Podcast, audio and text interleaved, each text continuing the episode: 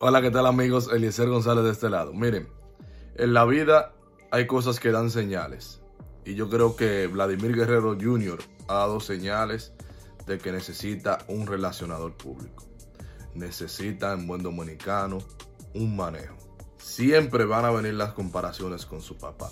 A mí me ha tocado vivirlas. Yo soy abogado de profesión, mi papá es un abogado de más de 30 años de experiencia y siempre vienen esas comparaciones. Y más cuando uno físicamente se parece tanto al papá de uno, que es el caso también de Vladimir Guerrero Jr. con su papá. Pero por más que uno quiera, los hijos no se parecen a los padres.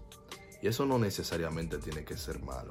Pero nosotros hemos visto como por ejemplo pasó primero en la pelota invernal la situación de los Leones del Escogido y Vladimir Guerrero Jr que había quedado hasta ahí, con los leones en ese momento se veían como los malos de la película. Luego de unas declaraciones que Guerrero Jr. dijo aquí a un colega que le manda un abrazo, cariño y respeto, le dice, bueno, la situación, y de ahí como que las cosas se han revertido y por eso ha vuelto a ser tema la situación de los leones con Vladimir Guerrero Jr., que habló el gerente general del equipo, Luis Roja, y anteriormente a él también había hablado el dueño del equipo, José Miguel Bonetti. De igual forma, se quedó un poco mal o fue mal visto en la manera que Vladimir Guerrero Jr. se apió del equipo dominicano en el Clásico Mundial y también lo que Vladi dijo sobre el equipo de los Yankees, que todo el mundo sabe que el béisbol levanta pasiones y si se hablan de los Yankees, una de las franquicias con más fanáticos, por muy posiblemente la que más fanáticos tiene en el béisbol, también eso va a generar un poco de negatividad hacia él. Yo creo que es el momento donde Vladi dé un paso hacia atrás, piense mejor las cosas.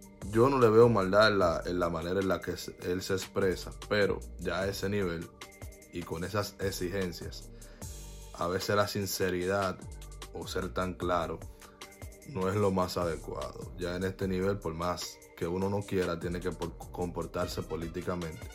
Y más él, vuelvo y digo, me reflejo en mucha gran parte de él, y más él, que es el representante principal de un legado que ha dejado su papá. A mí me ha tocado también vivir y tomar el peso de lo que es representar un legado, no a esa magnitud, porque es pues, el papá de Vladi Jr. es una figura trascendental y de fama internacional. En el caso mío es algo más regional, pero sí entiendo. Lo que es estar ligado tan fuerte a un legado de un papá que no es necesariamente lo que uno buscó o quería, pero así uno nació. Así que Vladimir Guerrero Jr. debe de buscar la ayuda de profesionales de la comunicación para evitar que sus cosas salgan de contexto y que evidentemente esto también le traiga una negatividad con el público.